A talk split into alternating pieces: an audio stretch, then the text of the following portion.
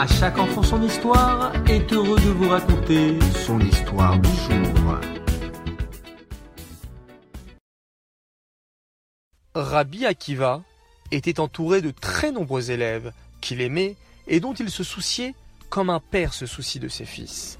Il savait qu'un grand nombre d'entre eux étaient pauvres, au point de ne pas manger à leur faim et de ne pas posséder de vêtements chauds pour l'hiver. Comment pourrait-il étudier s'ils étaient affamés et qu'ils grelottaient de froid?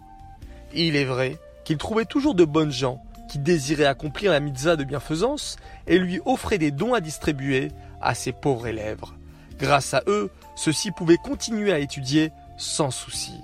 Mais une fois, les dons n'arrivèrent pas à temps. Ceci justement à une époque où Rabbi Akiva avait besoin d'une somme particulièrement élevée. Que faire? Rabbi Akiva entendit parler d'une dame romaine très riche, connue pour son bon cœur et son respect envers les sages juifs. Elle habitait dans une belle résidence sur le bord de la mer, non loin de la ville. Peut-être que cette dame acceptera-t-elle de nous aider? Peut-être qu'elle pourra nous prêter la somme qui nous est nécessaire en attendant que les dons de bienfaisance nous parviennent. Rabbi Akiva se rendit chez la non-juive et fut reçu avec grand honneur.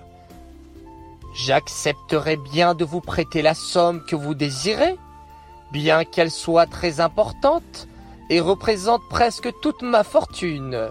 Mais qui sera garant que vous me rendrez l'argent au délai convenu? Choisissez qui vous voulez, répondit Rabbi Akiva. La dame réfléchit quelques instants. Je souhaite que Dieu et la mère en soient les garants. Parfait, répondit Rabbi Akiva, qu'il le soit comme vous l'avez dit. Le temps passa et arriva le jour fixé pour rendre l'argent. Rabbi Akiva était heureux de pouvoir tenir parole. Il avait préparé l'argent et s'apprêtait à se rendre chez la dame romaine. Mais, soudain, il tomba malade et ne put quitter la maison. Il était si souffrant et si faible qu'il devait rester alité. Il ne pouvait même pas envoyer un messager pour remettre l'argent en son nom. Mais la dame l'attendait déjà depuis le matin. Lorsqu'arriva midi et qu'il n'était toujours pas venu, elle comprit qu'il ne viendrait plus ce jour-là. Elle se dirigea vers le rivage de la mer et se mit à prier. Ô maître du monde, dit-elle, tu sais pourquoi Rabbi Akiva n'est pas venu payer sa dette aujourd'hui, comme il l'avait promis. Il est probablement très malade, mais l'argent m'est nécessaire pour ce soir. Rabbi Akiva m'a affirmé que les garants seraient toi et la mère, et que vous me rendriez l'argent au délai convenu s'il manquait de le faire. Je l'ai cru. Veuille donc accomplir la parole de Rabbi Akiva. Ô Dieu, éveille et me donner ce qu'il me doit. Hachem écouta sa prière. Très loin de là, de l'autre côté de la mer, la fille d'un roi se promenait sur le rivage d'un pays appartenant aux Romains.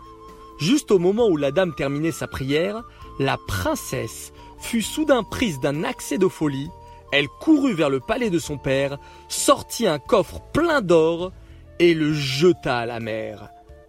Accomplissant la volonté d'Hachem, la mer porta le coffre et ne le laissa pas couler. Les vagues se le firent passer l'une à l'autre rapidement jusqu'à qu'il parvienne à la côte d'Eret Israël. Et c'est là qu'elles le rejetèrent aux pieds de la dame romaine.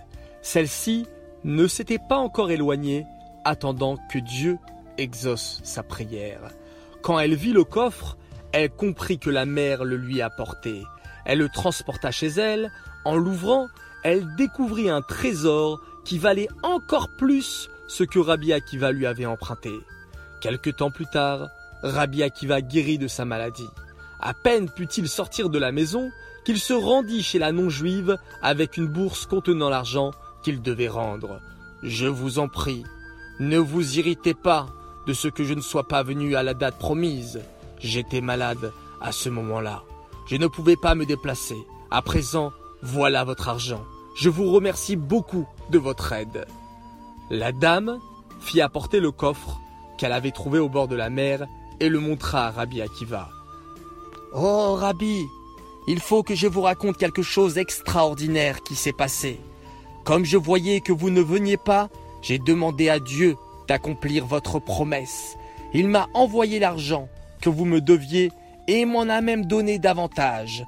Prenez donc ce qui est en plus et distribuez-le à vos élèves qui sont dans le besoin.